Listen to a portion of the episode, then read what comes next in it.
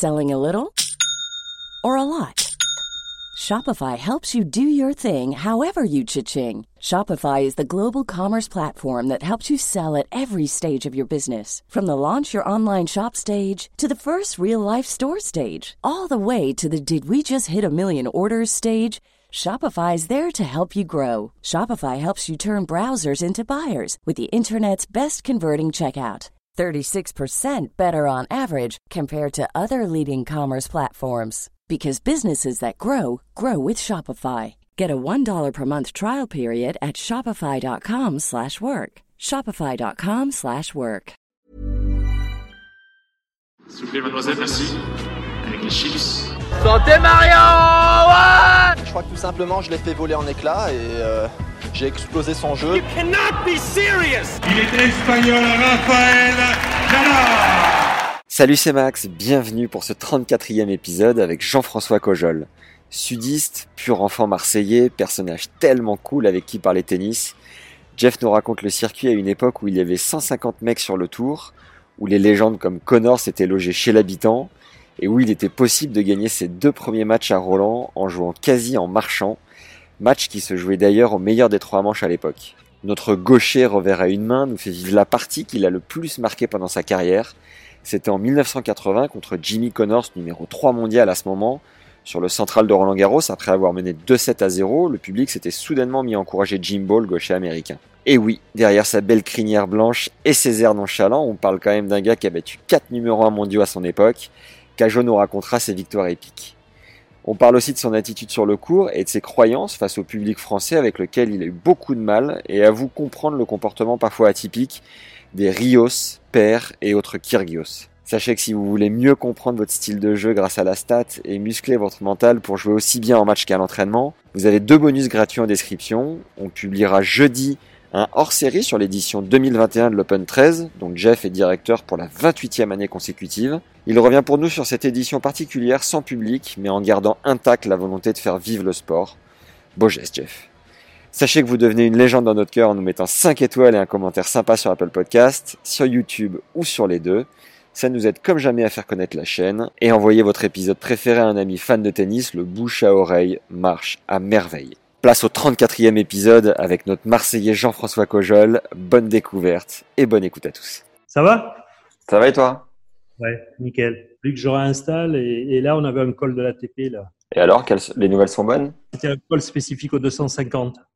D'accord. Donc euh, ouais, ouais, ça va sur le pooling notamment sur les droits télé euh, pour tous les tournois. Et il a, il a une approche qui est très très euh, euh, média puisqu'il a travaillé chez Bwin pendant 5 ans. Andrea- Qui ça Ah oui. Giovanni. Paolini, le, le- le président de, de l'ATP.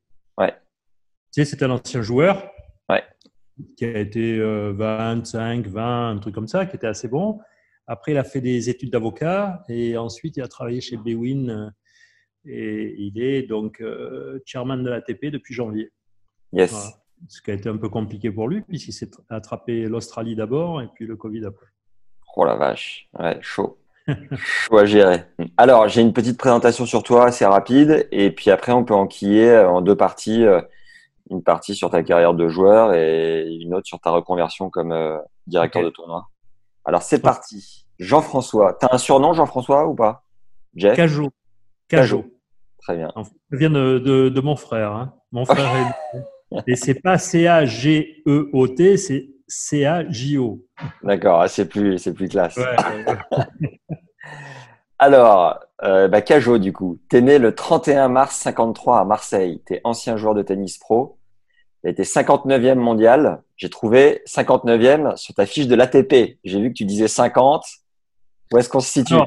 Ouais, j'ai j'ai été euh, justement mon premier classement, j'ai été 52e quand l'ATP a commencé en 74 D'accord et j'ai été 51e euh, juste avant Roland Garros, euh, justement l'année. Et plusieurs fois, j'étais entre 50 et 55.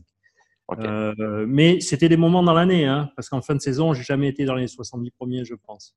Ok. Et, et j'ai une raison là-dessus, c'est parce que l'été, euh, je supportais pas la chaleur, ou peut-être je préférais euh, la plage et la piscine. Je sais pas si c'était euh, voilà. Soit, soit l'un, soit Voilà l'autre. le coup d'AFP. T'as été numéro 2 français à ton meilleur en 77. Numéro 4. Ah, numéro 4, j'ai vu numéro Ouais. 2, bah, tu vois. Tu vois, euh, donc euh, voilà. Heureusement que tu es là. Et actuel directeur de l'Open 13 de, de Marseille, que tu as créé en 93. Ouais. Tu t'es aussi occupé des tournois de Bruxelles, de Nice, du Master BNP Paribas de Paris-Bercy. Euh, Jusqu'à aujourd'hui, au total, tu as eu la responsabilité de la direction de plus de 40 tournois. Ouais. En- Parce qu'il y a eu Lyon aussi entre-temps avec Thierry Assion et Joe Tsonga. Ok. En tant que joueur, tu as joué deux finales sur le circuit, à Copenhague et Gstaad en Suisse. Tu as été 20 fois tableau final en Grand Chelem, dont 10 à Roland, où tu as joué trois fois au troisième tour, dont une contre Guillermo Villas et une autre contre Jimmy Connors. Euh, J'ai noté deux autres matchs marquants euh, contre ce dernier Jimmy Connors en 80 à Monte-Carlo, où tu le bats. Il est numéro 2 mondial. Et un mois après, tu es à un cheveu de rééditer l'exploit à Roland en menant 2-7-0 et 5-2 au troisième. Et finalement, Ouais. tu es, battu en 5-7. Euh, tu as aussi battu des, des gars comme John Borg, John McEnroe et Arthur Ashe. Tu pourras peut-être nous raconter euh, en détail Ouais. après. Tu dis qu'à l'époque, tu avais un côté un peu branleur. Tu remettais la faute sur tout sauf sur toi-même.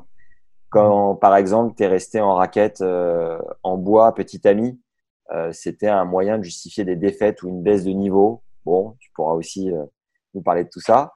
Tu te définis euh, plus globalement comme un amoureux du tennis qui aujourd'hui crée des événements pour transmettre des émotions positives et délivrer du bonheur. Tu as été le premier ambassadeur de l'entreprise Major Sport, aujourd'hui Technifim, au début des années 80. Tu es papa de trois filles. Mais pour commencer, est-ce que tu peux nous dire le secret de ton brushing qui m'intrigue En fait, on est deux à avoir ce brushing. Il y a Raoult. Je ne sais pas si tu as remarqué, il a à peu près le même, mais il a quelques centimètres de plus. Et puis, euh, il est, il, il est pas tout à fait aussi bien que le mien. Donc, euh, voilà. Euh, non, c'est, comme ça. J'ai toujours. Au départ, c'est par flemme, je pense, parce que ça ça me plaisait pas d'aller chez le coiffeur. Donc, et puis après, ça a poussé. Depuis que j'ai les cheveux blancs, c'est vrai que je les laisse euh, beaucoup plus pousser que par le passé. Mais tu me diras, quand je jouais, j'étais frisé, brun, et j'avais un bandeau dans les cheveux, et euh, j'avais les cheveux assez longs. Je rajoute juste un truc. Ouais. Euh, euh, en fait, j'ai gagné un tournoi ATP. D'accord Ok. La seule année où il n'a pas été ATP. C'est-à-dire que c'était le même format les années avant, les années après, mais il y a eu une année en 77 où il y avait les mêmes joueurs, le même tableau. Et en fait, je sais, je sais pas pourquoi il y avait eu un, un, un problème entre euh, l'ATP et l'organisation de deux, trois tournois en Afrique. Il y avait Lagos qui était juste avant et il y avait ce tournoi. Et, et donc l'année où je le gagne, il n'est pas ATP. Donc je suis pas dans, les, dans le livre des, des vainqueurs de tournois ATP. Et donc, c'était où? C'était au Caire, en Égypte. D'accord. Voilà. Donc, c'était un challenger quand tu l'as gagné? Même pas, même pas. C'était un tableau, en fait, euh, euh, sur des tableaux qui étaient d'habitude de, de 32, là, il avait limité à, à 16. Ouais. C'est- Je crois que c'est pour cette raison que euh, n'y avait, il y avait pas l'attribution des points ATP. Voilà, mais bon, euh, sur, sur les joueurs que j'ai battus, il y avait, j'ai j'ai dû battre deux ou trois gars qui étaient dans le, dans le top 20 ou top 25, donc c'était le même niveau de tournoi. Alors, pour revenir au démarrage, est-ce que tu peux nous dire comment tu as découvert le tennis et pourquoi tu as accroché particulièrement avec ce sport? Bien, alors je l'ai découvert, euh, je dirais par hasard. Euh, le fait, c'est que mes parents jouaient pas du tout au tennis. Mon frère s'était mis au tennis dans le club municipal qui était euh, pas très loin de chez nous, une dizaine de minutes à pied. Et puis un jour, je l'ai accompagné. C'était à l'époque, c'était euh, un, mercredi ou un jeudi. C'était le jeudi, je crois, où on avait pas cours l'après-midi. Je me suis, j'ai pris une raquette, j'ai joué au mur. J'ai trouvé ça super. J'ai passé trois heures, quatre heures à jouer au mur. Mon frère est rentré à la maison tout seul. euh, je suis rentré plus tard euh, et je continuais à taper euh, la balle. Et voilà, ça m'a plu. Le lendemain, j'étais en sixième à l'époque, hein, donc j'avais dix ans et demi. Et je me souviens, je, le matin, je pleurais et je disais à ma mère non, non, je veux pas aller à l'école, je veux aller, je veux aller taper contre le mur. Et, et je me suis mis à jouer et pendant un an, je n'ai pratiquement joué qu'avec le mur et avec euh, le professeur euh, qui était qui me prenait gratuitement parce qu'il pensait que j'avais un talent, euh, qui était Joseph Stolpa, euh, un ancien joueur de Coupe Davis hongrois, immigré, qui était venu en France et qui avait entraîné d'ailleurs Françoise Dur, qui a gagné Roland Garros en 1966 chez les femmes. Et, et voilà, je suis tombé amoureux de ça. Et, et le mur, après, a été une passion. Euh, J'ai gagné tous les tournois du Grand Chelem plusieurs fois contre le mur. Tu Ouais. choisissais quel joueur euh, quand, quand tu jouais au mur? J'adorais Roy Emerson. Donc, euh, il y avait Emerson, euh, Alors, je, je, je, battais assez régulièrement Lever, Oswald, Odd, tous ces gars-là. Euh, C'était plutôt Emerson. Rapide pause dans l'oreillette. Emerson est un joueur de tennis professionnel australien né en 36. Sa carrière a duré 30 ans, de 53 à 83. Le palmarès de Roy est monstrueux, 112 titres en simple et 64 finales en plus perdues. Il détient officiellement le record masculin de 28 titres du Grand Chelem remportés en simple et en double messieurs. Considéré comme l'un des plus grands joueurs de tous les temps, il est l'un des deux seuls tennismen avec Rod Laver à détenir au moins deux titres dans chaque tournoi du Grand Chelem et a longtemps détenu le record de 6 titres à l'Open d'Australie, appelé alors championnat d'Australie de tennis, un record dépassé par Novak Djokovic en 2019. Il fut le premier joueur à atteindre 12 titres en Grand Chelem avant que Pete Sampras ne dépasse son record en 2000. Pistol culmine d'ailleurs à 14 majeurs. Précision importante, c'était avant le début de l'Air Open en 68, donc ces tournois étaient considérés comme amateurs. Huit fois vainqueur de la Coupe Davis, membre de l'International Tennis Hall of Fame depuis 82 à Newport aux États-Unis. On comprend mieux pourquoi Cajo était fan de cet ancien numéro mondial, doté d'une des meilleures volées de l'histoire du tennis. Et le tournoi le plus, le plus prestigieux que tu gagnais à cette époque-là, c'était lequel Ah, je gagnais tous les grands chelems. Il n'y en avait pas un au-dessus, euh, c'était pas Non, non, c'était Wimbledon, c'était Wimbledon. Ah ouais. C'était Wimbledon. Incroyable. Ouais. Et aujourd'hui, tu tapes encore la balle? Pas du tout. Ça fait, euh, je pense, 25 ans que j'ai pas tapé dans une balle. Pour quelle raison? Écoute, euh, alors, à un moment donné, je disais toujours, je suis pas passéiste, donc euh, ce qui était avant, euh, bah, je sais plus ce que c'est, mais c'est vrai que j'ai pas l'impression d'avoir été joueur de tennis. J'ai l'impression que c'est une vie parallèle. Tu vois, c'est un peu. Et puis après, c'était surtout par rapport au, à, deux éléments physiques. Euh, alors que lorsque je jouais, je me blessais très très peu. Euh, ensuite, euh, bah, quand j'ai arrêté de m'entraîner physiquement, notamment au niveau des étirements, des trucs comme ça, bah, j'ai commencé à me blesser surtout sur aux ischio-jambiers, aux mollets, etc. Donc ça pétait assez souvent. Donc je, je, je, je, ne forçais pas trop quand tu forces pas. Et puis et puis après, euh, bah, la technique elle était dépassée aussi. Donc le physique suit pas, la technique est dépassée. Et, ce qui me plaisait, c'était m'entraîner par rapport à un objectif précis. Là, je m'entraînais par rapport à rien puisque je régressais. Donc, je, préfère toujours faire des sports où j'ai l'impression de ou, ou des, choses où j'ai l'impression de pouvoir progresser. Ok. Pour nous faire comprendre justement ta progression de l'époque, est-ce que tu peux nous rappeler euh, étape par étape de non classé à numéro, numéro 4, du coup, euh, chaque étape euh, J'ai fait, alors sur les classements, j'ai fait non classé 30, euh, 15, 0, moins 15. Donc, euh, pas de fioriture. Je m'arrêtais pas dans les trucs intermédiaires. Euh, et, et, en fait, lorsque j'avais 12-13 ans, je me faisais tordre par les gosses de mon âge. Hein. Il y en avait trois ou quatre qui étaient beaucoup plus forts que moi et vraiment, je prenais euh, des tolls assez régulièrement.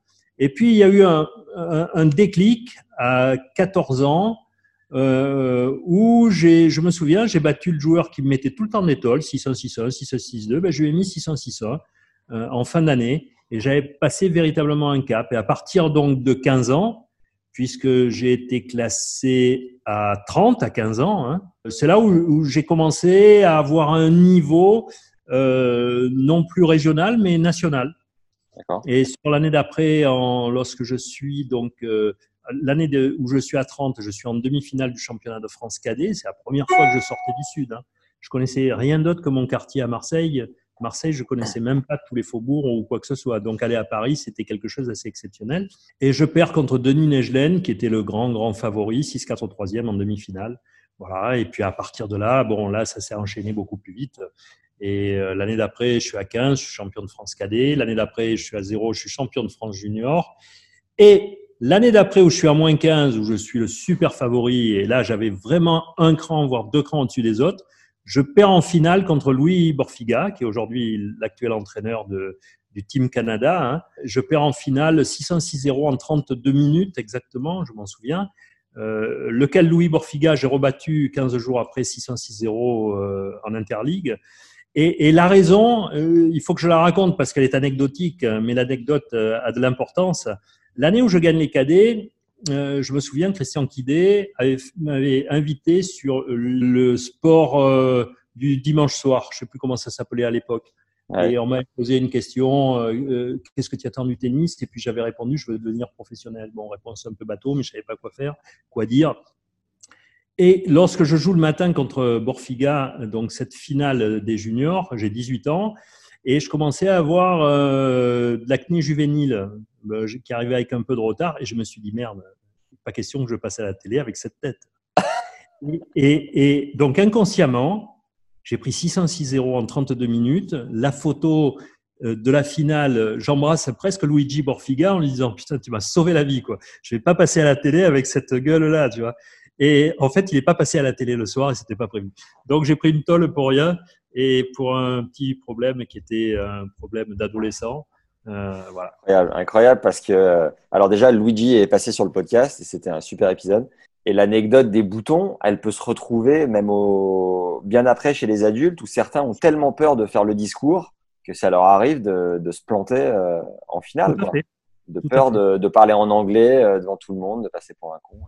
Une rapide pause pour vous rappeler de vous abonner à la chaîne YouTube et de récupérer les 7 conseils de préparateurs mentaux passés sur le podcast pour muscler votre mental en match et appréhender avec sérénité votre approche de ce sport qui parfois, avouons-le, nous rend fou. Le lien est juste en dessous en description. C'est incroyable.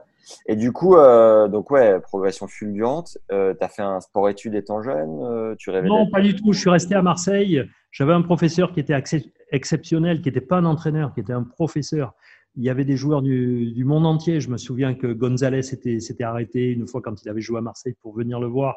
Il y avait Jaime Filiol qui était venu. Il a entraîné Balázs Taroxi qui venait régulièrement à Marseille aussi pour s'entraîner. C'était vraiment un, un, un, esthète du tennis et un, technicien hors pair. Mais, et, et la relation que j'ai eue avec lui, c'était mon deuxième père, euh, véritablement. Il me considérait véritablement comme le fils qu'il n'avait pas eu.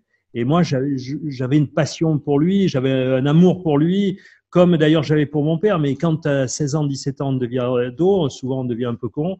Et la relation euh, conflictuelle que j'avais avec mon père, je l'ai eu aussi avec mon deuxième père, donc avec mon entraîneur. Euh, ce qui fait que entre 17 et 19 ans, 17 ans et demi, 19 ans, j'ai perdu euh, une année et demie parce que je suis resté à Marseille J'aurais dû aller à Paris, m'entraîner dans les structures fédérales ou aller au Racing, comme le Racing me l'avait proposé, où il y avait tous les meilleurs joueurs qui, étaient, euh, qui s'entraînaient là-bas. Euh, et je l'ai pas fait. J'ai pas passé le, le cap par confort euh, aussi. Euh, donc, euh, et, et, et, si tu veux, ces deux problèmes, à la fois celui des boutons, ou quand tu disais, on, on, on, cherche à ne pas gagner, à un moment donné, inconsciemment, on ne gagnait pas pour pas faire le discours. Ça s'est retrouvé plus tard dans ma carrière. Et ça, cette deuxième partie de confort aussi s'est retrouvée dans ma carrière par la suite. Ça m'a été préjudiciable. C'était qui les gars du Racing euh, à l'époque? Oh ben, il y avait il y avait De Bicker, il y avait Tamin, il y avait il y avait Goven, il y avait Proisy, euh, il y avait tout, il y avait Geoffrey, donc il y avait les meilleurs. C'était ouais. quelque part m'entraîner avec les meilleurs, alors que moi, euh, à 18 ans, j'écumais tous les tournois de la région. Euh, euh, je battais tout le monde, tous les moins 15 qui arrivaient. voilà, je les battais. Donc, euh, je, je, n'avais, je m'entraînais avec un gars qui était à 4-6, qui venait me chercher le matin avant que j'aille au lycée, parce que j'allais toujours au lycée. Donc, à 5h30, il venait avec sa mobilette. Euh, lui n'allait plus à l'école, euh, il voulait devenir professeur de tennis. Et, et voilà, et, et l'hiver, euh, à 5h30, on était dans Marseille, euh, dans le froid, avec le bonnet. Sur la Peugeot 103 Ouais, c'était le Peugeot 103, en effet. Et on allait courir un tout petit peu, une demi-heure, 40 minutes.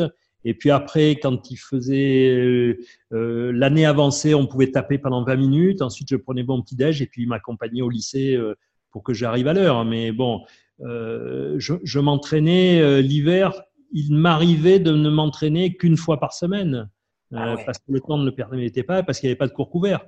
Donc jusqu'à 18 ans, j'étais un amateur véritablement. et c'est pour ça qu'après la transition dans le monde professionnel n'a pas été simple. Est-ce que tu as joué les juniors déjà avant d'aller dans le monde professionnel? Oui, j'ai joué les juniors et j'avais des résultats qui étaient assez corrects. Donc, euh, champion de France junior à 17 ans. Euh, un de mon meilleur résultat en junior, c'est l'année où j'arrive en demi-finale des juniors alors que j'étais cadet deuxième année. Euh, donc, j'étais à 15. Je venais de, de, gagner le tournoi du William en battant, du, du club où j'étais à Marseille, en battant un joueur à moins 15 qui s'appelait Jean-Pierre Joly. Donc, j'étais à 15. Euh, Belle perf. Ouais, ouais. Et, et, je joue à Roland Garros et je bats Bertolucci, qui était tête de série 1 et qui était l'équivalent d'un moins 15, je me souviens, et j'avais perdu contre Gardiner en demi-finale. Donc voilà, là, gagner ce match, j'étais à l'époque sur le cours numéro 2, c'était, c'était le cours numéro, ils appelaient ça le cours numéro 1 à l'époque. C'était assez exceptionnel, quoi. En même temps, il y avait justement les Roches, Lever, Roswell, c'était en 68, 69 donc 69 qui était sur le, le cours central. Donc, euh. Et quand tu as été euh, champion de France junior, tu étais perçu comment il, il, le voyait, le petit gars de, de, Marseille, euh, les gars de Jambois, les gars de Paris Oh, ça allait. J'avais, j'avais une bonne relation avec mes copains en équipe de France junior. Ça a été des, des, moments assez exceptionnels quand on faisait la tournée junior. la première où j'avais 16 ans, donc j'avais été pris en temps, j'étais cadet, j'étais le, le dernier de l'équipe. Euh, c'était des moments exceptionnels. Donc, il n'y avait pas du tout de, de rivalité euh, de, euh, que l'on a pu retrouver entre l'OM et le PSG. D'accord. Tu as joué les autres grands chelems en junior, l'Open d'Australie? Non, à l'époque, j'ai joué que Wimbledon en junior. Ouais. et, et, mon premier Wimbledon junior donc était aussi assez anecdotique puisque je devais passer le bac français. Ouais. Et, et, donc, je me souviens, je vais voir mon père, je lui dis, euh, je l'appelais Joe, mon père. Il s'appelait Georges, je l'appelais Joe, je lui dis, Joe, j'ai un problème. Soit je passe le bac français où je vais avoir entre 0 et 2, soit je vais jouer euh, les, les, juniors à Wimbledon. Donc il m'a dit, OK, tu vas jouer les juniors à Wimbledon. Et les juniors à Wimbledon, donc pareil, première fois que j'arrive, je me souviens, j'étais allé m'entraîner. Le soir, j'étais dans la voiture, donc il y avait mon entraîneur, Joseph Stolpa, et on était à côté de Ken Roswell qui était euh, dans la voiture, donc euh, que mon entraîneur connaissait un tout petit peu, et de se retrouver dans une Rolls-Royce, parce qu'à l'époque, il n'y avait que des Rolls-Royce, et d'être à côté de Ken Roswell, c'était quand même quelque chose d'assez euh, hallucinant.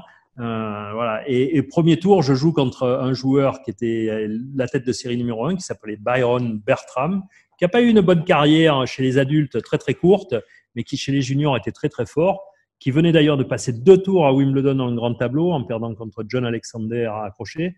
Et je prends 6-1, 6-0, mais j'étais ravi, j'étais aux anges. Et en même temps, sur le cours numéro, je voyais les panneaux défiler et il y avait Newcomb qui jouait Emerson, mon idole.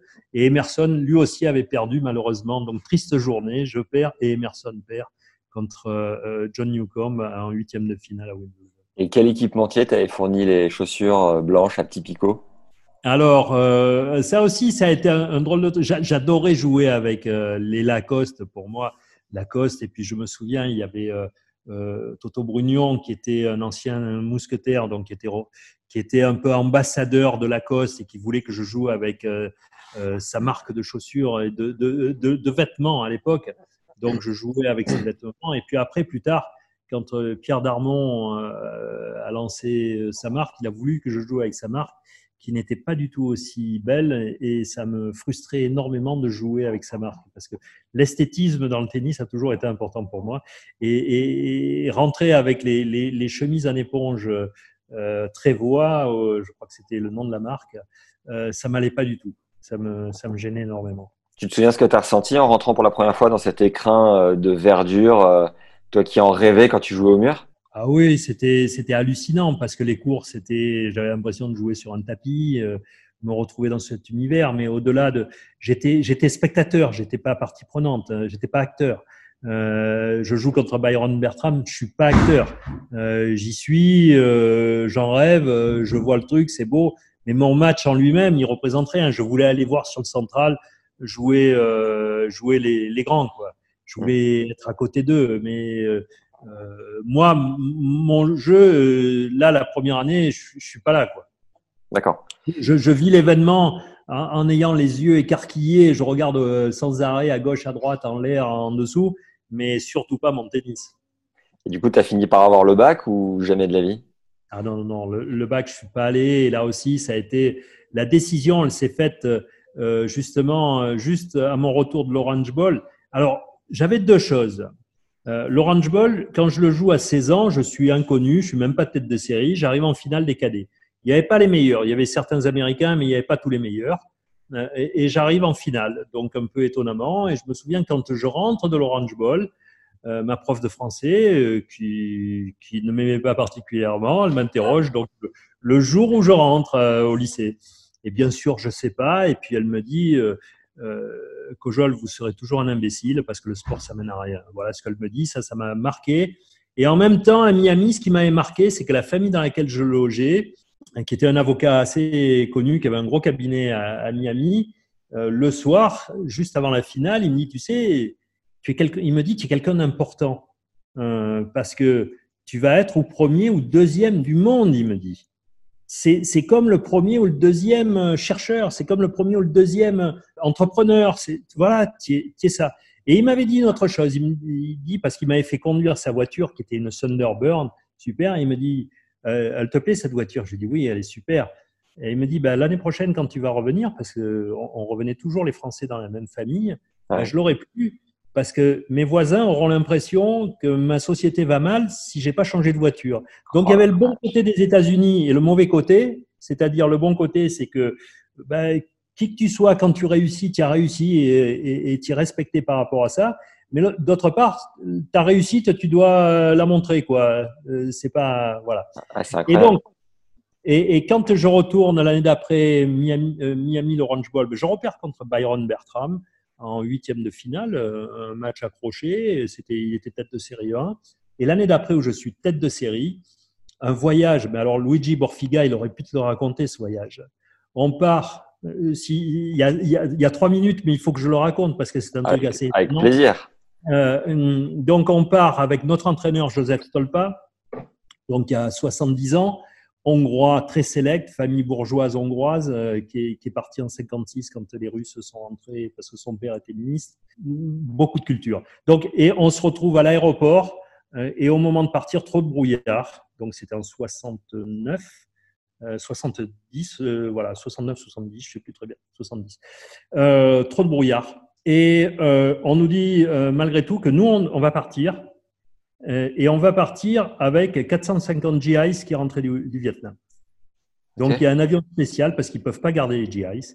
Donc on part du Bourget, l'aéroport, il y avait qu'Orly et le Bourget à l'époque, hein, et que Orly pour les vols internationaux. Donc on, on, on, fait notre trajet en bus. On arrive à, au Bourget, donc on monte dans, dans le 747, on commence à rouler et au moment à mi-chemin, un moteur qui explose. Donc, euh, on arrête. Euh, le commandant nous dit bon, on va réparer. Il y a le moteur numéro 1. Enfin, on avait entendu une petite déflagration, pas très forte, mais il nous dit moteur numéro 1 en panne. On va réparer sur place. Euh, l'aéroport est fermé. Donc, il commence à servir à boire aux, GIs et à manger. Au bout de 4 heures et demie, 5 heures, on se retrouve donc prêt à partir. Il dit bon, décollage, etc. Et hop, même problème euh, au, même, même endroit, moteur numéro 2 en panne. Et on reste encore 4 heures de plus. Donc, euh, et là, on sert toujours à boire. Et au bout de 8 heures, tu peux imaginer 450 GIs qui reviennent du Vietnam, ivres morts, qui se suspendaient dans l'avion euh, au, porte-bagages, qui cassaient les porte-bagages, qui tombent sur Stolpa, qui en plus avait un début de grippe, un, un malabar qui lui tombe dessus. Et donc, bon, on finit par décoller. On arrive à New York. Bien sûr, on avait loupé nos correspondances. On dort dans Kennedy. Euh, on avait deux avions séparés, notre coach et puis Luigi et moi. Euh, on arrive sur Miami et deux heures après notre atterrissage, euh, typhon sur Miami. Donc pendant deux jours et demi, on reste enfermé dans la maison avec des vents à 250 km/h. On ne peut pas s'entraîner. Et arrive une journée, bah, quand le typhon, au bout donc de quatre jours, tout est rétabli, euh, on doit tout de suite attaquer les matchs. Je joue le matin, donc tête de série numéro 8. J'étais parmi plutôt les favoris. Je fais un match minable que je gagne difficilement, mais je le gagne. Euh, et l'après-midi, je me souviens, je joue un gars qui s'appelait Globuche. euh, un gars qui était du quoi, et je perds lamentablement. Euh, sur ce match. Euh, je me souviens, mon entraîneur Stolpa qui avait toujours une petite mallette, il jette la mallette de dépit. On rentre le soir avec Luigi et on s'amuse sous la douche. Euh, et la douche avait une petite paroi qui était en plexi et verre. Et il glisse, il tombe et il se coupe la main et un tendon de la main. Ah, on passe la nuit aux urgences, il est opéré sur place et on rentre le lendemain en France. Ah, donc, euh, euh, le voyage catastrophe, quoi. Euh, donc, Luigi ne peut pas jouer, etc. On devait faire après la Sunshine Cup qui était par équipe, et ensuite on devait aller au Costa Rica. Donc voilà, celui-là, je pense que ça fait partie des anecdotes pour Luigi, s'il s'en souvient, qui sont assez. Oh, heureusement que tu es là parce qu'il ne l'a pas raconté. Et du coup, le, père de famille, l'année d'après, il avait quoi comme bagnole? Alors, le père de famille, ben, il avait toujours la même. C'est ça qui est ah étonnant. Je ne lui ai pas dit. Euh, il avait toujours la même. Mais non, non, non, non, non, attends, je te dis des bêtises. Parce que oui, la première année, il avait toujours la même, en effet. Et je suis retourné les voir 20 ans plus tard. Là, je t'assure, il n'avait plus la même. bon, d'accord. À quel moment tu es parti de Marseille pour euh, une structure d'entraînement, pour devenir pro? Comment tout ça s'est dessiné? J'ai pas, j'ai jamais adhéré à une structure autre que celle de Marseille. En fait, je suis parti euh, à 21 ans. Alors oui, je m'entraînais à Marseille, mais je m'entraînais aussi avec Georges Denion très souvent.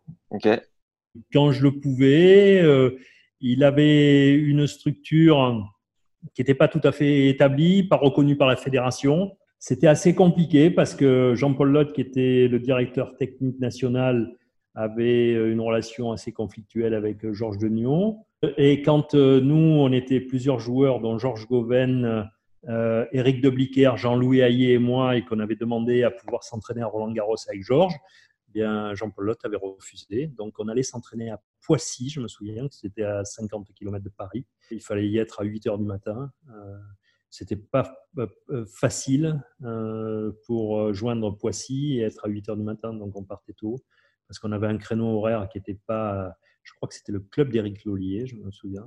Donc c'était une structure privée, payante.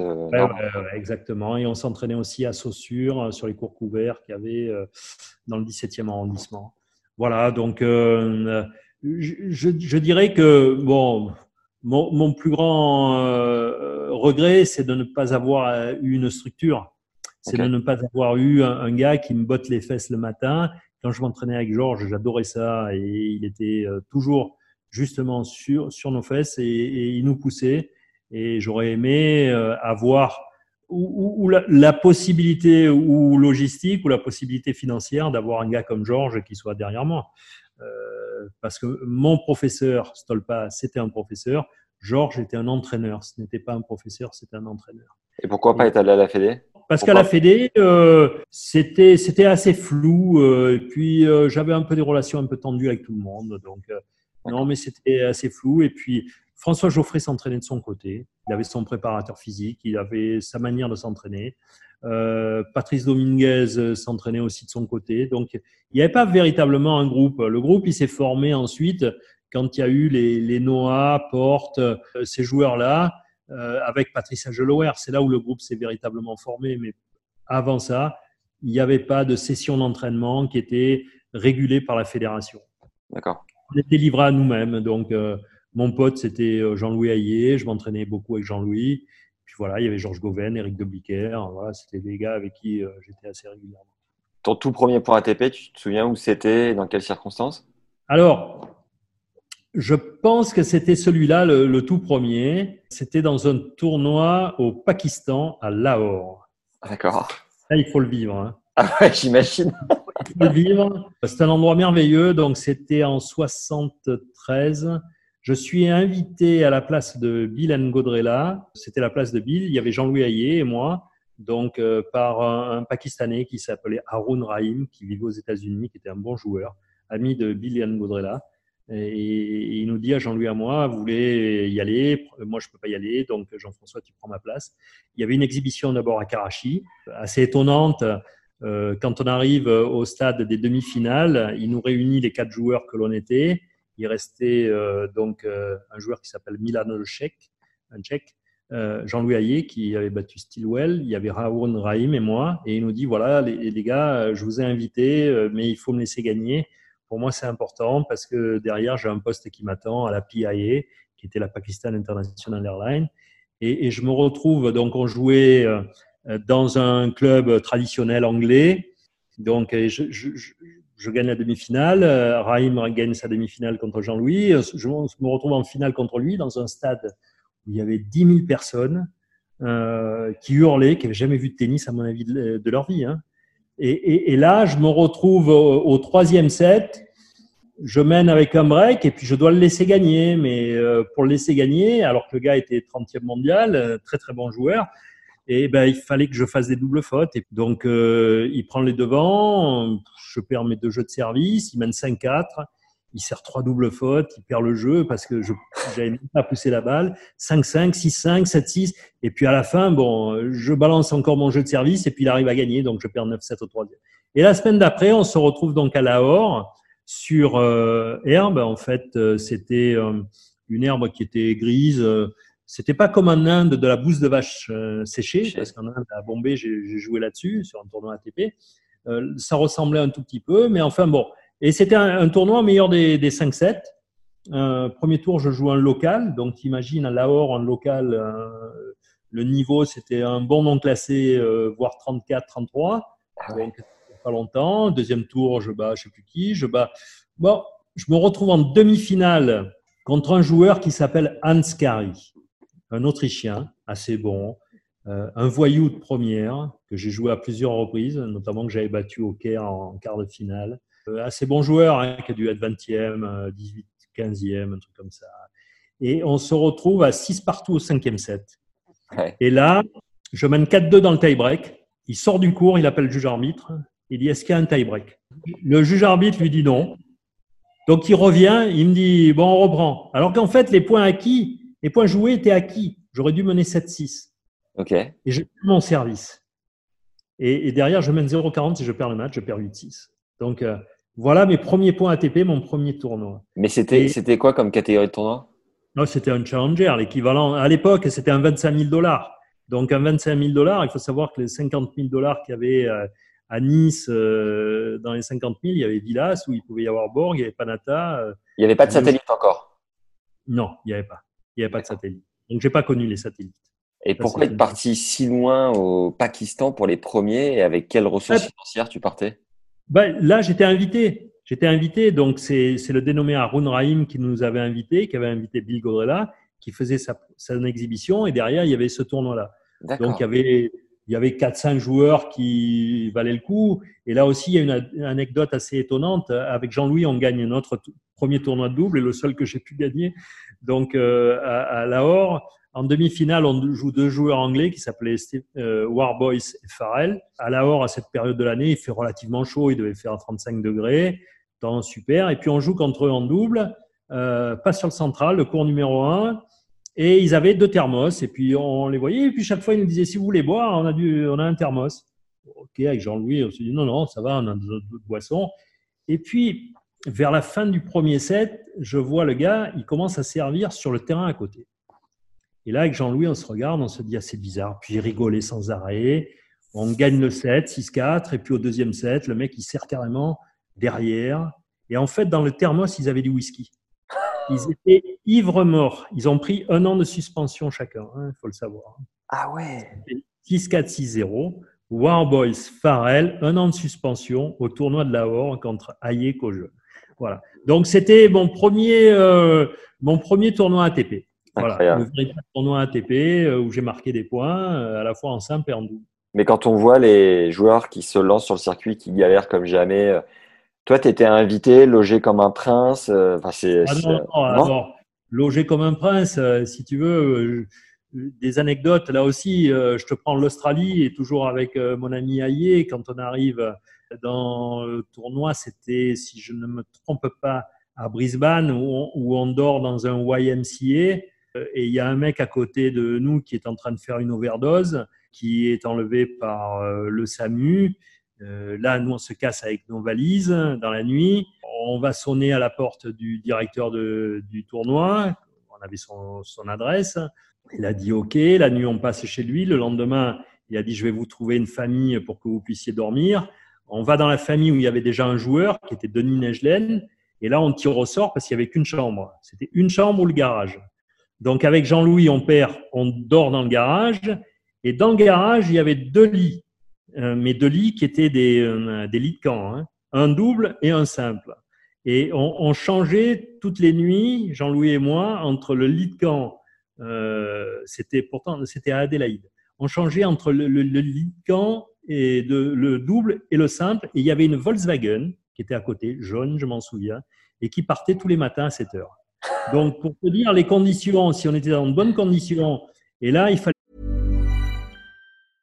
When you're ready to pop the question, the last thing you want to do is second guess the ring. At Bluenile.com, you can design a one of a kind ring with the ease and convenience of shopping online. Choose your diamond and setting. When you find the one, you'll get it delivered right to your door. Go to Bluenile.com and use promo code LISTEN to get $50 off your purchase of $500 or more. That's code LISTEN at Bluenile.com for $50 off your purchase. Bluenile.com code LISTEN. Et se payer notre voyage, il fallait se payer notre bouffe, hein, il fallait tout faire. Donc, euh, C'est tes parents à l'époque qui t'aidaient ou tu avais les matchs par équipe aussi et mes parents. Alors, quand on arrivait dans des tournois comme ça, si tu veux, on- alors je te dis tout payer, non, on logeait dans des familles. Euh, La bouffe, ça coûtait pas très cher, voilà. Mais, mais euh, le voyage, on le payait et c'est vrai que c'était un peu compliqué. Mais les conditions, non. Euh, Mais sur le circuit ATP, même jusqu'en 76, euh, aux États-Unis, on logeait dans des familles. hein. Hmm. 75, on logeait dans des familles, mais même des, des joueurs comme Connors, des gars comme ça. hein. Sympa, c'est non, parce que c'est à la bonne franquette. Louisville, euh, je me souviens, j'étais dans des familles et j'appréciais ça, Philadelphie. Aujourd'hui, il y a à peu près euh, 1500 mecs à l'ATP. Toi, à ton époque, à ce moment-là, vous étiez quoi 400-500 Oh non, même pas, même pas. On devait être 150. Ah ouais Euh, ah, donc, euh, très, donc à tes premiers classements, tu as été top, euh, top 200, quoi. Ah oui, je te dis, premier classement que j'ai vu, je me souviens, c'était au tournoi de Munich, c'était donc en 74. Euh, je vois mon nom, j'étais classé 52e. Il y avait 100 mecs classés, pas plus. Mais si tu veux, le peu de fois où j'ai joué, euh, quand je jouais un joueur qui sortait des qualifications, jusqu'à l'époque où il y a eu, je me souviens, José Luis Claire, des gars comme ça qui ont commencé à émerger, sortir des qualifs, je perdais pas euh, plus de deux jeux. C'était pas possible de perdre contre un joueur qui sortait des qualifs. Le, le niveau était tellement différent entre nous, il n'y avait pas de, de possibilité. C'était quoi ton. Toi, t'es gaucher, hein, c'est bien ça? Ouais. T'es- T'avais un revers à deux ou une main? J'avais un revers à une main, on avait tous des revers à une main. L'avènement Borg, euh, ça a été le, le premier sur le circuit véritablement avec, euh, avec euh, le revers à deux mains. Avant qu'il y avait, il y avait un gars qui s'appelait Beppe Merlot, un Italien, qui jouait, à- qui était ambidextre. Et ton style de jeu, c'était quoi? Bah écoute, euh, c'était c'était euh, un peu comme je suis dans la vie, c'est-à-dire il y avait des jours où je pouvais faire service volé, mais en général j'avais plutôt un jeu basé sur sur la tactique, plutôt. J'étais plutôt dans une recherche esthétique que euh, véritablement euh, de gagner. Et puis il y avait des jours, je te dis, je faisais service volé. Il y avait des jours où j'arrivais pas à avancer du tout, euh, euh, des jours où j'étais dynamique, Pff, très très très compliqué à gérer déjà. Et physiquement, tu t'entraînais comme une brute ou pas du tout? Non, j'ai eu des périodes où je me suis beaucoup entraîné, mais je m'entraînais sur des périodes courtes. J'avais beaucoup de difficultés à supporter la chaleur. Alors peut-être parce que je ne m'entraînais pas assez dans ces conditions aussi, hein. Mais euh, je, ne transpire pratiquement pas, ce qui fait que quand les chaleurs sont très élevées, j'ai un sentiment d'é- d'étouffement. Donc euh, les États-Unis l'été, j'avais beaucoup de mal. Quand euh, la température, tu vois, approchait les 40 degrés avec l'humidité, j'étouffais sur le cours. Donc c'était aussi, j'aurais dû me préparer, peut-être mieux que ça, parce que je pense qu'avec la préparation, tu arrives à encaisser beaucoup de choses et à supporter beaucoup de choses. Mais j'étais pas prêt à faire mentalement, à faire l'effort.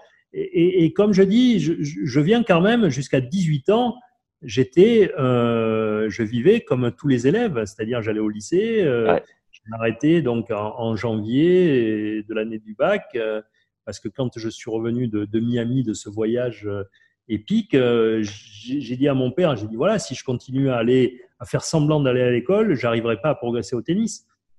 Donc je peux pas être bon joueur en jouant une fois par semaine Ouais. et en me levant le matin à 5h30 pour aller faire un footing. Ouais. Donc euh, c'est pas possible. Donc voilà, euh, j'ai arrêté les études euh, en janvier de, de mon année du bac, donc j'avais 18 ans. Et donc, comme tu dis qu'à ton premier classement, tu as été euh, top 100 direct, il n'y avait pas cette barrière psychologique du top 100 dans laquelle on gagne sa vie à cette époque-là? C'était quoi le. Non, il n'y avait pas. Il y avait pas. Et si, et si tu veux, j'ai eu un, un- j'ai eu un blocage à moins 15 parce que je suis resté à Marseille alors que j'aurais dû me, me frotter à des joueurs plus forts que moi.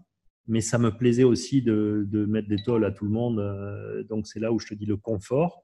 Euh, et puis après, tout s'est fait naturellement. C'est-à-dire que pour moi, les choses, j'ai jamais eu de, plan de carrière, j'ai jamais eu de, en me mettant des objectifs, euh, ce que j'aurais dû peut-être faire, mais à partir du, du, moment où tu te mets des objectifs, tu dois les tenir ou essayer de les tenir et faire en sorte de les tenir. Là, j'ai toujours laissé les choses se défiler, si tu veux, voilà. Et, et, et, et, je me souviens de certaines victoires qui m'ont qui m'ont marqué, des passages où je bats à, Monaco alors que je jouais pas très bien. Il y avait deux tournois. Il y avait le, TC Monaco. Je bats un joueur qui s'appelait Ivan Chik, euh, qui était voilà beaucoup plus fort que moi et je le bats dans un jour où il y avait du vent. Il joue pas bien, mais je me dis tiens, je peux pas des mecs comme ça. Et ça s'est fait assez naturellement. Et après, pareil, quand j'étais fin de première série, j'avais de, de, bons résultats, tu vois. Et puis euh, je fais un tournoi à Toulouse, je joue euh, Pilic, euh, qui venait de faire finale à Roland Garros, qui était 11e mondial, et je fais un super match, je bats Pilic en sortant des qualifications, là à l'époque. Voilà, et je perds en demi-finale contre le dénommé Hans Kari, que j'ai rebattu au Caire, et que, contre qui j'avais perdu à Lahore, 7-5 au troisième en faisant un super match. Voilà. Et, là, je me dis, euh, je bats le numéro 11 mondial, je perds 7-5 au troisième contre le 25e. Euh, j'avais battu un Américain avant qui avait un, niveau de 50e mondial, alors que moi j'étais euh, à cette époque-là, euh, ouais, c'était juste après Lahore, ça, c'était euh, l'année d'après, c'était six mois après. Donc c'est là où véritablement ça commence.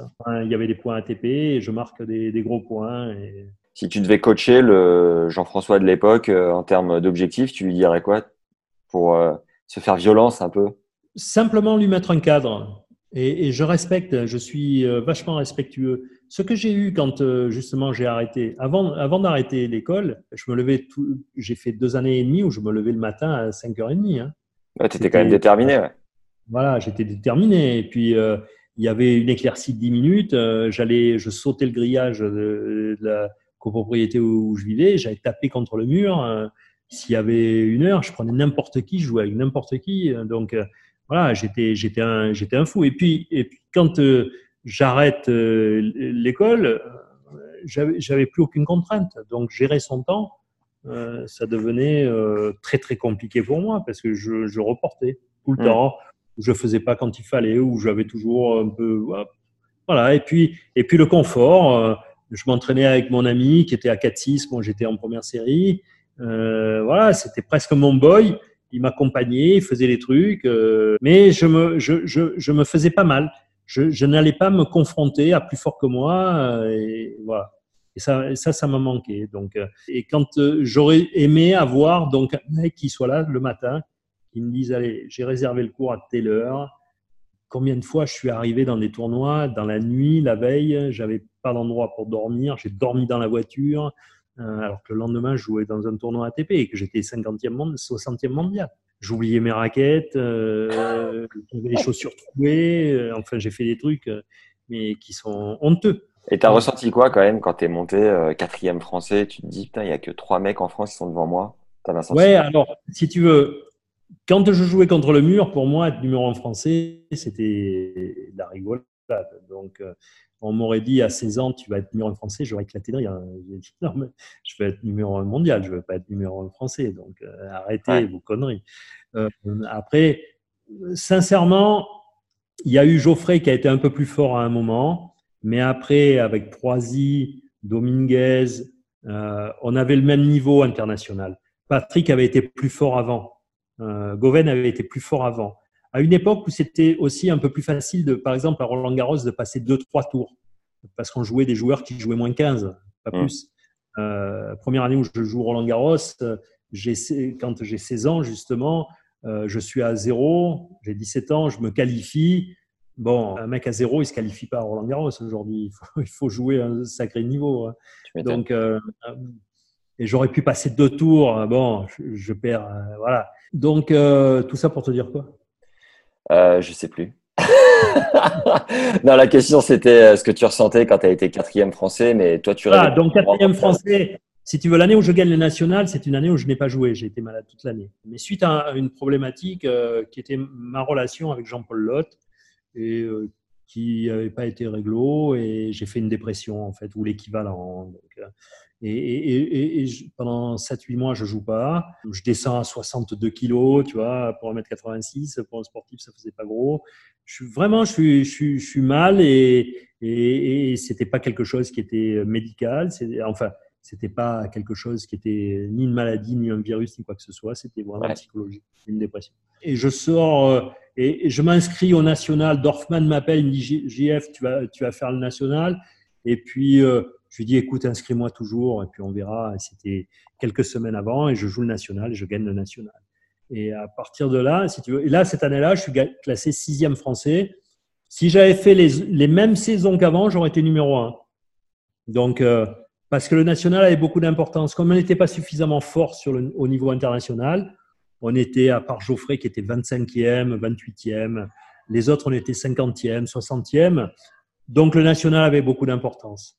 Et, le national, à, part une année où je fais demi contre Geoffrey, c'est peut-être cette année-là où je suis 4, j'ai été plusieurs fois 4. J'aurais pu être numéro 2, 2, 3 années, véritablement. Je pouvais être numéro 2 ex aequo avec Patrick Croisy, avec, euh, euh, voilà, avec euh, Dominguez, Ouais. derrière Geoffrey. Là, si tu veux, je pense véritablement que le fait d'avoir été Marseillais, parce qu'il y avait un système de classement qui était fait par des, des Parisiens essentiellement, euh, l'ancien président du Racing, et, et donc on favorisait un tout petit peu malgré tout les, les membres du Racing. Je ne fais pas la théorie du complot, je suis pas du tout là-dedans, mais j'aurais été euh, parisien, j'aurais été numéro 2 trois ou quatre fois. Voilà. Dans ta présentation, je parlais de la victoire contre Connors et les autres contre Borg, McEnroe, H. Lesquels tu pourrais nous faire vivre qui te, émotionnellement, auxquels tu es le plus attaché? Bah, émotionnellement, le plus attaché, c'est- ma défaite contre Connors. À Roland celle-là. Ouais. Ouais, à Roland, parce que là, elle a toute une histoire. Euh, C'est passé quoi à 5-2 au troisième là? C'est quoi cette histoire?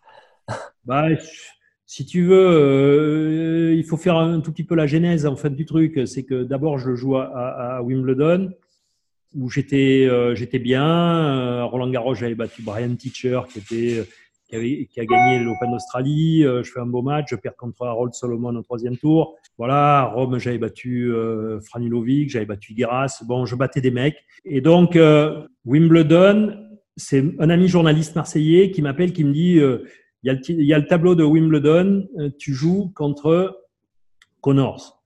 Je me dis, c'est bien parce que peut-être je vais goûter au central. Ouais.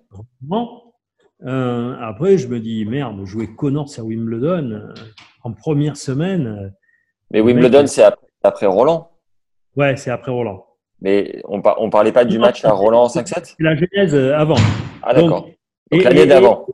Et voilà, et j'arrive la veille au soir avec Yannick, on arrive à 11h du soir à Londres, donc tu vois, on n'était pas très très pro. On s'entraîne le lendemain matin au Queen sur Bois, à côté de McEnroe, Gene Mayer qui faisait que des services. Bon, et puis on joue l'après, j'attends l'après-midi, mais j'ai- j'ai- je me dis bon, ça va aller vite quoi.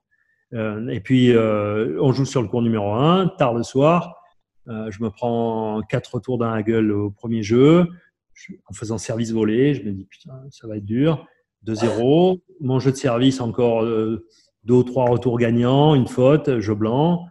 Ouf. Et puis à 4-0, je me dis, mais si je continue à faire service volé, je vais me prendre 3 fois 6-0. Ouais. Et, là, je me mets du fond du cours. Et quelques semaines avant, sur herbe, j'a- l'année d'avant, j'avais battu Vijay Mitrage en ne montant pas au filet. Je me dis, tiens, si je ne montais pas au filet. Et, et- et le match s'équilibre. Je perds le premier set, je gagne le second, j'ai balle de 7 au troisième je perds au tie-break. Le juge arbitre vient me voir, il me dit, Jean-François, je le connaissais bien, il me dit, bah, tu vas, euh, demain, tu pourras aller dans le vestiaire des grands, parce qu'il y avait le vestiaire des aristos et le vestiaire de la plèbe. Ah ouais. Donc, il n'y avait que les têtes de série et certains qui jouaient sur le central, mais je jouais sur le 1. Il m'avait dit, tu viendras dans le central. Et le lendemain, je perds avec un break, en jouant bien, mais voilà, match accroché. Et puis, euh, et avec une tactique assez particulière en restant au fond du cours. Et d'ailleurs, que j'ai pas tenu jusqu'à la fin, parce qu'au quatrième set, je perds mon service, euh, parce que je servais bien, là, euh, et un peu bêtement. J'ai pas continué ma tactique. Et je le joue à Monte-Carlo de cette manière, en faisant balle flottante sur le coup droit, je le bats. Il arrive à Roland Garros, il avait été banni pendant 5 ans pour avoir joué euh, euh, la World Team, la WTT, banni par euh, Roland Garros, voulait pas le voir. Donc, Ah ouais. il arrive en ligne, il est interrogé, conférence de presse, et puis on, euh, un journaliste lui dit bon, bah, euh, voilà, euh, Jimmy, c'est ton grand retour à Roland Garros depuis 73. euh, je crois qu'il avait joué une fois. Euh, Qu'est-ce que tu attends de Roland Garros? Il dit jouer Kojol. Et là, il y, a un, il y a un journaliste japonais qui lui dit mais qui, c'est Kojol? Il n'a pas dit c'est- l'enfoiré qui m'a battu à Monte-Carlo, mais il a pensé, il a dit c'est le mec qui m'a battu à Monte-Carlo. Donc ça a fait tout le monde. Et, et, euh, curiosité du tirage au sort, ben, il joue Palanta au premier tour. Ouais. Et là, à l'époque, il y avait 16 têtes de série. Palanta devait être 18 ou 19 mondial. Toujours très dur à battre sur terre. Panata qui a gagné, qui a gagné Roland une année, il me semble. Ouais, ouais, qui a gagné Roland deux ans avant. Ouais. Euh, euh, et, et moi, je passe mon premier tour facile et je joue donc euh, Connors. Et puis tout se déroule bien. Je gagne le premier 6-2, le deuxième 6-3. Même plan de jeu? Ouais, même plan de jeu, jeu très très accroché, tout, tous les jeux à égalité. Il n'y en a pas un qui a dû se faire à, à 40-30. Il y a toujours eu des égalités, des avantages. Et Sur- je mène 5-2 Sur quel cours? Sur le central. Ah ouais. mercredi. C'était un mercredi, euh, euh, beaucoup d'é- d'écoliers. Donc, euh, point important, c'est que l'arbitre qui était prévu fait une indigestion. Donc, il y a un autre arbitre qui le remplace et qui est juste euh, un quart d'heure avant, qui était un, vieil arbitre qui avait plus de 75 ans, euh, qui n'était pas prévu pour ce match et qui a manqué d'autorité sur un, moment clé du match. Et puis à 5-2, bon, il fait service volé. Je fais un retour un peu flottant, il fait une bonne volée, je fais un passing qui sort de peu. Je m'avance vers le filet croyant que ma balle rentre, lui s'avance vers le filet croyant que ma balle rentre et puis elle sort. Mais de, de 2 cm ou 1 cm, donc le passing, euh, voilà. Après le jeu, égalité, avantage. Et, en fait, le, match, il tourne le jeu d'après, où on se retrouve à 5-3 sur mon service, où à, à 15 âges, je sers un ace, mais pff, euh, 20 cm à l'intérieur, euh, Connors, euh, il, est, il, est, il fait l'énervé, euh, l'air de dire il sait pas servir, un truc machin. Et puis il vient montrer une marque, mais sincèrement au bluff, au bluff. Et il montre une marque, mais qui a rien à voir, qui est 40 cm. Et, et, et- l'arbitre, euh, qui devait s'endormir sur la chaise, demande au juge de ligne. Le juge de ligne dit j'ai pas vu parce qu'il il était devant Connors. Ouais. Donc j'ai pas vu. Connors il monte la marque. Donc l'arbitre dit on remet deux balles. On remet deux balles. Mais moi je, je, je saute le filet. Euh, la marque elle était euh, bien là et bon et Connors qui me refait, qui rigole et qui harangue le public. Bon Euh, donc deux balles. Ouais. Je l'ouvre la première. La deuxième, je fais une double faute, mais l'arbitre ne, ne dit rien. On joue un long échange. Je gagne le point. L'arbitre dit 30-15. C'est inscrit au, tab- au- au tableau. Et là, Connors, il revient, il montre la marque. Et là, c'était la bonne marque, mais on avait joué le point. Ouais. Là, palabre pendant 10 minutes. Et là-bas, les fautes, et le truc, et le machin. Le juge de ligne descend, regarde, il dit oui, en effet, euh, cette marque, euh, elle est faute, euh, tout, euh, etc. 15-30, point perdu. Alors que le tableau était à 35 et j'avais la photo du tableau. hein. Donc, euh, euh, on appelle le juge arbitre, palabre. Le juge arbitre, il dit J'ai pas vu. Euh, Qu'est-ce qui se passe? Ben, C'est la décision de l'arbitre. hein, tout. Euh, Entre-temps, Connor s'était monté sur la chaise d'arbitre, hein, parler à l'arbitre pour lui dire que la balle était faute, etc. Bon. Incroyable. 15-30. Je gagne le point d'après. Et le point d'après, à 30 A, il y a un long échange, il monte. Je fais un passing qui touche la bande. Je me souviens de cette image. Elle, est- sur. C'est c'est la, la seule. La seule cassette que j'ai, et j'ai que les trois premiers sets d'ailleurs, je sais pas pourquoi, j'ai pas les deux suivants. Euh, et, et, et la balle l'aide et revient un peu sur lui, il s'allonge, il fait une volée presque plongeante et gagnante. Et donc, euh, avec cette balle que j'aurais gagnée, alors est-ce que j'aurais gagné le point d'après avec ce passing s'il n'avait pas été LED Un millimètre plus haut, il n'était pas LED, un millimètre plus bas, il était aussi dans le filet. Hein. Ouais. Euh, je vais pas dire. Voilà, donc. Et là, pareil, égalité, avantage, je joue après égalité, avantage, etc. Je perds le tie-break accroché et puis j'ai des crampes au quatrième et au cinquième, il jouait trop bien. Et là, ce qui sortait chez lui de quelques millimètres rentrait. Donc euh, voilà. Et, ça s'est passé comme ça. Et en conférence de presse, ce qui est assez marrant, bon, moi je sors, euh, et je me souviens, c'était Scoubé qui m'interroge, il me dit Jean-François, alors, euh, tout le public n'a pas été pour toi? J'ai dit oui, il peut remercier le public. parce que c'est vrai que les gosses avaient pris et- pas fait et cause pour lui, mais il y avait comme il haranguait la foule sans arrêt, que moi je râlais. Donc il y en avait qui étaient pour moi, il y en avait qui étaient pour lui. Donc c'était un peu. Le lendemain, sur Antenne 2, j'avais fait l'ouverture du 13h avec un sociologue pour parler justement de, de l'état des Français qui n'aiment pas les gagnants, qui préfèrent les seconds, Poulidor, etc. Donc le sociologue, il parlait de la mentalité française. Bon, Tu devais plus le voir, toi, le Connors, à cette époque-là. Non, non, parce que j'adorais son jeu. Donc, euh, j'ai dit après, si je m'étais dans les tribunes, j'aurais été pour Connors. Donc, euh, mais il a dit en conférence de presse, un mec lui dit, mais vous êtes passé près, c'est votre plus grand comeback, euh, etc. Il a dit, mais j'ai jamais été en danger. Il a, j'ai jamais été en danger. Il a dit, ma tactique, ma stratégie a été la bonne. alors, c'est vrai que j'ai eu des crampes au quatrième. Il me faisait des amortis pourris euh, sur 20 euh, amortis qu'il a pu faire, il, a perdu 19 points. Elle était pourrie, sa stratégie. donc, euh, mais j'ai eu des crampes au quatrième, donc il peut toujours dire que c'est à cause de, ça, des, amortis, que j'ai eu des crampes au quatrième. Donc voilà, il n'a jamais été inquiété. et je le rejoue l'année d'après, au troisième tour, mais année un peu particulière parce que le 31 mars, jour de mon anniversaire, à Barcelone, je mène 7-5, 2-1 contre Villander. Euh, je me fais une entorse de la cheville avec une déchirure des aponevroses. Donc, euh, c'est pas le muscle, mais c'est la gaine. Et à l'époque, je me fais pas opérer, on n'opérait pas, compliqué. Puis je voulais jouer Roland Garros. Donc, je m'entraînais, je me souviens, j'avais une chaise et je frappais des balles, ou j'étais sur une jambe et je faisais des services pendant que j'avais mes cours de rééducation, des trucs comme ça. Et, j'arrive à Roland Garros, euh, boîte en bas, malgré tout. Je gagne mon premier tour, je gagne mon deuxième tour contre Patrice Kuchna, qui était un ami, qui mène 2-7-0 balle de match. Euh, euh, la peur de gagner, 5-2 au, quatrième, balle de match, 5-1 au cinquième, balle de match, et je gagne le match 9-7 au cinquième. Euh, et il n'a pas réussi à gagner un match où je jouais sur une jambe où il devait me tordre, euh, comme dans les deux premiers sets, mais après, il a eu la peur. Et, et, et donc, je dis à Dorfman, euh, je lui dis, je ne vais pas pouvoir jouer parce que euh, j'avais un bandage qui me bloquait toute la jambe et le mollet, je boitais, j'avais un mouvement en fait de tiroir, hein, mon, mon, pied qui, qui, partait par moment. donc, Jacques me dit, écoute, c'est pas possible. Dimanche, tu vas être le match que toute la France attend. donc, central euh, on voit, on fait le point, mais tu es, programmé sur le central. C'était sur TF1 à cette époque-là, c'est ça? Je sais plus, ouais, ouais, je sais plus. Je sais plus. Je sais que l'année d'avant, c'était euh, Darmon euh, Kidé qui commentait, là, je sais plus. Et je, très bel après-midi, ensoleillé, avant moi, un très beau match. Petchi, Jean Mayer. Malheureusement, Jean Mayer abandonne à 4-2 au premier set. Et là, Dorfman, il me dit, même sur une jambe, tu rentres sur le coup. Tu joues. Et, je n'ai pas eu la force de lui dire, mais je peux pas. Et, ça aussi, ça a été un de mes défauts. Souvent, j'ai continué des matchs avec des petites blessures, plutôt que de dire non, stop, je suis pas à 100%. À 100%, je suis pas sûr de gagner.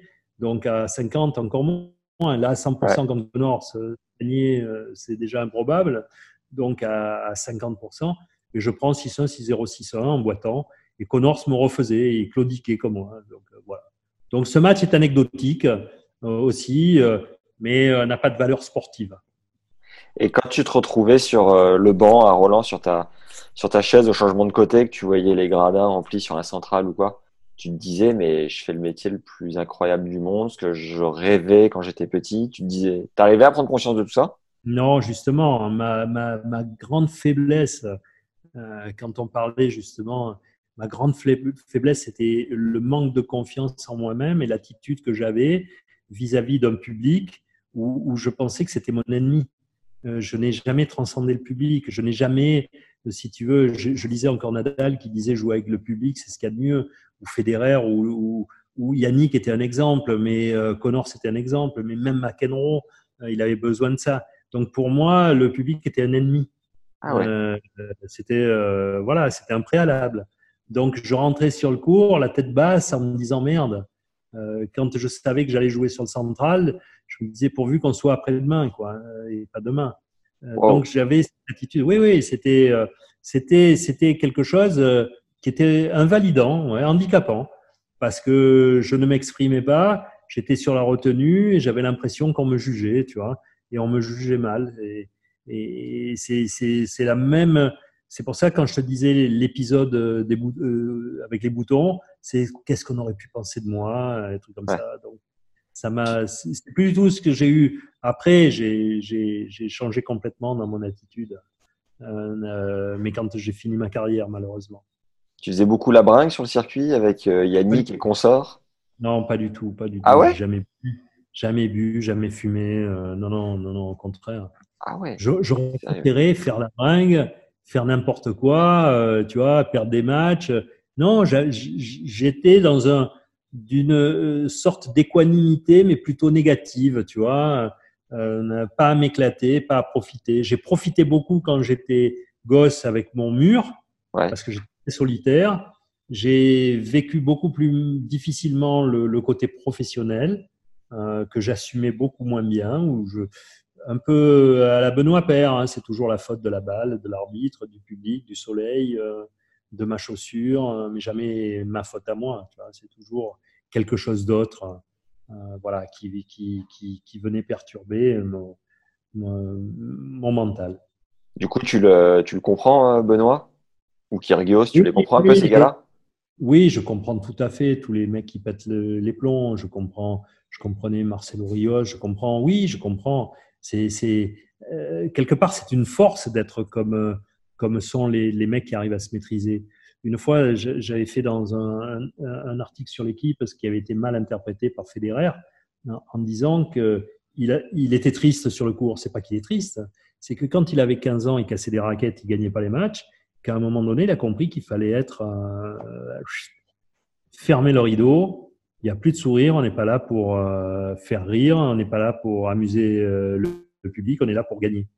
Pour gagner, il faut pas laisser transpirer les émotions. Et ça te dirait pas, toi, de les, les coachs, de leur transmettre quelque part ton expérience à un gars comme Benoît Père, d'entraîner?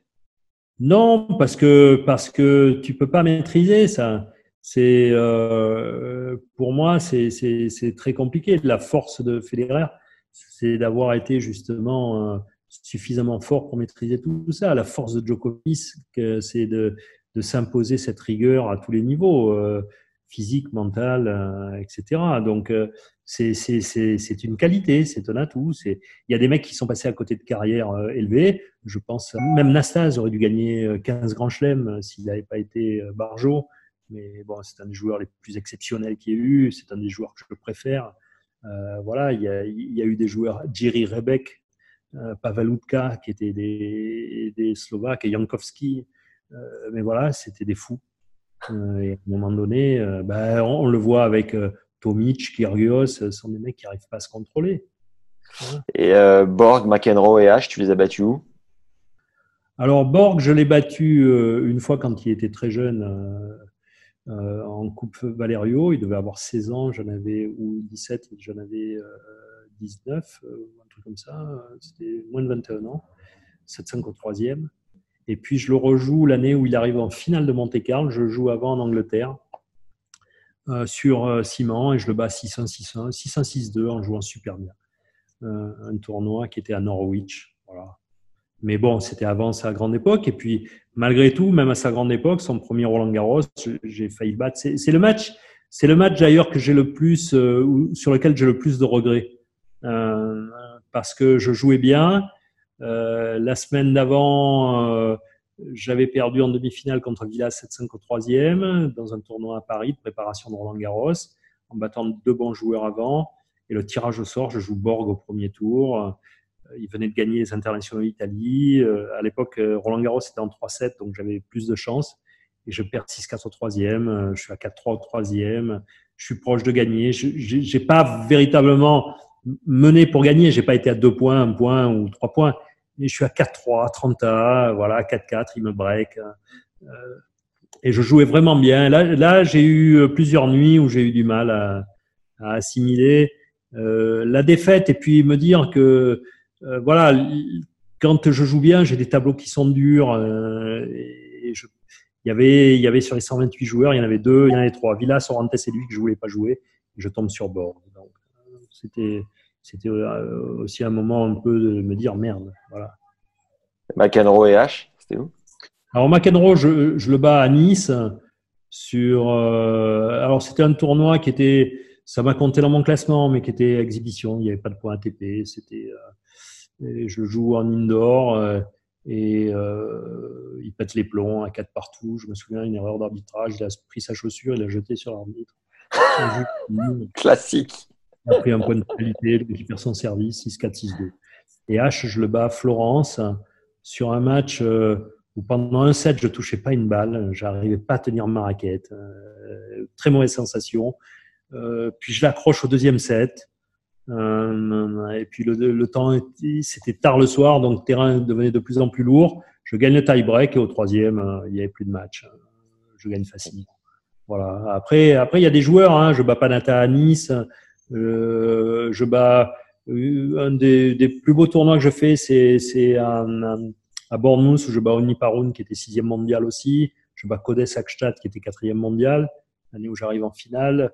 Il y a eu des matchs. Codes a été un de mes meilleurs matchs. Euh, un que je loupe, euh, en fait, j'ai eu une période très, très, euh, qui aurait pu être très positive et qui finalement a été négative. C'est, je perds contre Connors en ayant balle de match. La semaine avant, je perds contre Barazzuti en menant 6-4-5-4 au Foro Italico, donc il était dixième mondial chez lui. J'ai pas de balle de match, mais bon, euh, voilà. Et jouer Barazzuti à Rome au premier tour, neuvième mondial chez lui, euh, c'est dur. La semaine d'avant, je perds en demi contre Ramirez en ayant six balles de match. Il était numéro 3 mondial. Donc, voilà, je me tape euh, Ramirez, six balles de match, je perds. Euh, Barazzuti, je suis proche de gagner. Connor, je me tape au deuxième tour, j'ai balle de match.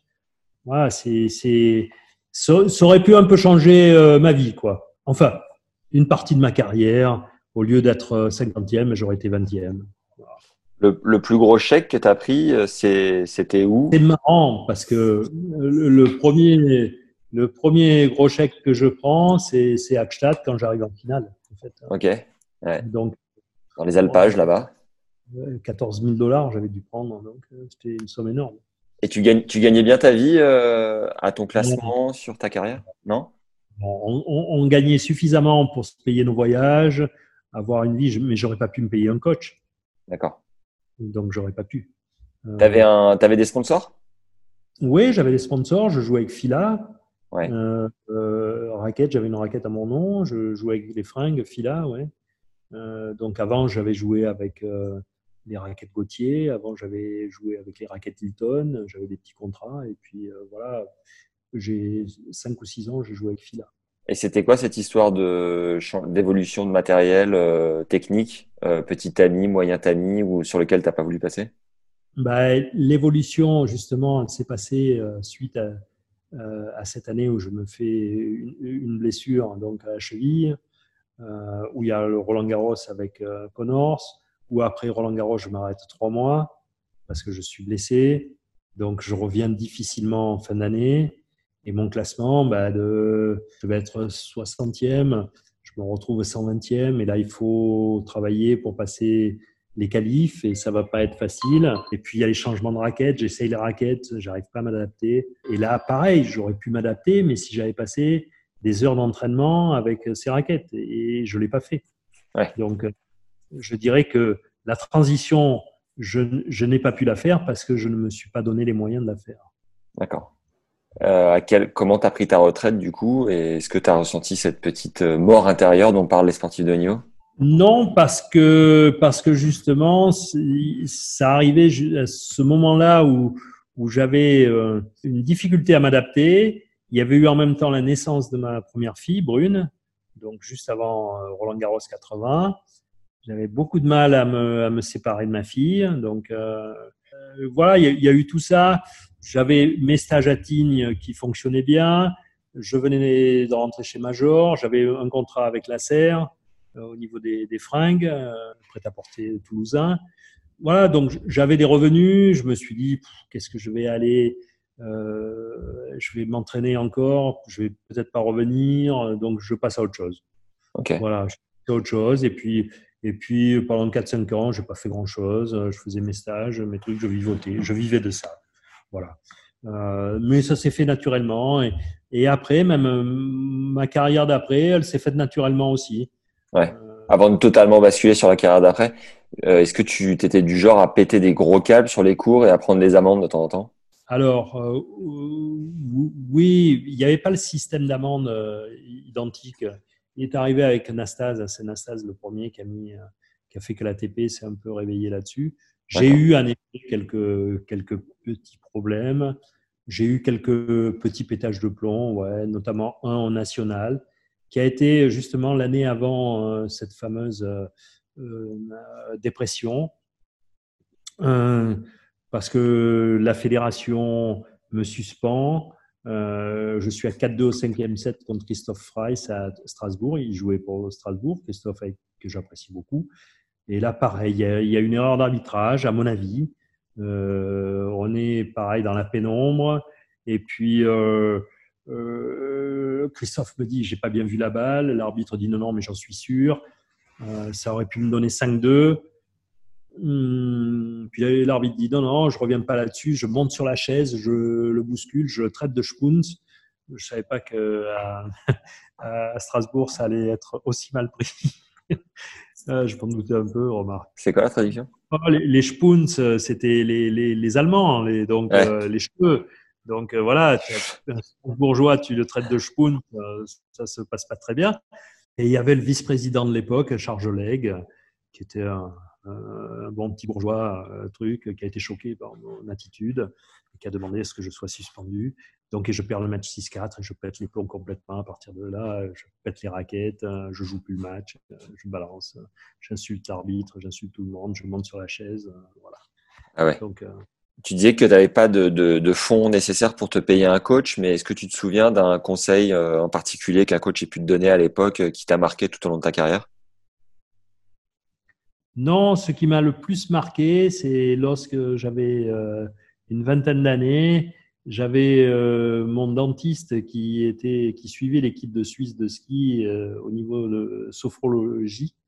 À l'époque, il y avait des Colombins, Russie, des mecs comme ça. Il était avec un professeur suisse et il prenait des cours, il le suivait dans cette équipe. Et il m'avait fait quelques séances qui m'ont fait un bien énorme et malheureusement que je n'ai pas suivi. Euh, j'aurais dû le faire et pendant 4-5 mois, c'est peut-être ce passage que j'ai eu, qui ont fait vers 19h30, 20 ans, qui m'ont fait basculer dans une autre dimension d'un joueur régional. Je suis devenu un joueur international. C'est peut-être ça. Et je regrette de ne pas avoir euh, continué euh, ça. Voilà, cette préparation mentale qui m'a fait défaut. Ok. Euh, ce que je te propose, euh, Jean-François, c'est que on fasse une pause parce que j'ai rééduque là dans 20 minutes de, au kiné. Et puis en fait qu'on fasse un deuxième épisode tout simplement sur euh, l'Open 13, sur le tournoi dédié au tournoi. Ok. Ok. Ciao, ciao. Ciao, ciao. Merci aux tout meilleurs qui sont encore là, les vrais qui écoutent jusqu'au bout. Big merci Kojo pour ta générosité à travers cet échange et je dirais même plus ce voyage. Envoyez vos épisodes préférés à deux amis fans de tennis, vous leur ferez passer un moment cool et le bouche à oreille nous aide sincèrement. Venez nous confier ce que vous avez aimé dans l'épisode avec 5 étoiles et un avis sur Apple Podcast. C'est la plateforme qui permet le mieux de faire connaître la chaîne. Et vous lire est tout simplement un régal. Et si vous êtes sur YouTube, même tarif. Merci à Ernest et Ced qui nous écrit vivement mardi. Merci pour ces interviews qui nous permettent de découvrir des acteurs du tennis, joueurs, entraîneurs, avec des anecdotes très sympas. Ce commentaire m'a particulièrement donné le sourire puisque depuis plusieurs mois ma vie est rythmée autour du podcast. Entre le montage que je démarre le lundi en fin de journée et qui prend environ tout mon mardi, c'est un projet assez fou qu'on pousse du mieux possible chaque semaine avec Johan qui a créé Tennis Légende dans le but de vous régaler. On a d'ailleurs mis un questionnaire en ligne pour mieux comprendre ce qui vous ferait plaisir. Il prend 4 minutes montre en main à remplir et ce temps nous aide considérablement, alors merci par avance. Et comme annoncé dans l'intro, vous avez aussi accès gratuitement aux 7 conseils récurrents pour muscler votre mental sur un cours de tennis et jouer aussi relâché en match qu'à l'entraînement d'une part. Et d'autre part, vous avez accès à 4 optimisations enregistrées avec notre statisticien préféré Fabrice Barrault pour comprendre l'ADN profond de votre style de jeu et gagner plus de matchs grâce à la stat. Enfin, merci aux tipeurs récurrents qui soutiennent notre travail. On a créé un compte dont le lien est en description, car chaque épisode représente environ 10 heures de travail. Tu peux nous encourager donc à tout donner chaque semaine. Par avance, un grand merci à ceux qui remplissent le sondage, aux bouches à oreille, à vos commentaires et à vos bonnes ondes de manière générale. Tous les liens sont juste en dessous, en description. À mardi prochain les légendes, prenez soin de vous et à très vite. Ciao.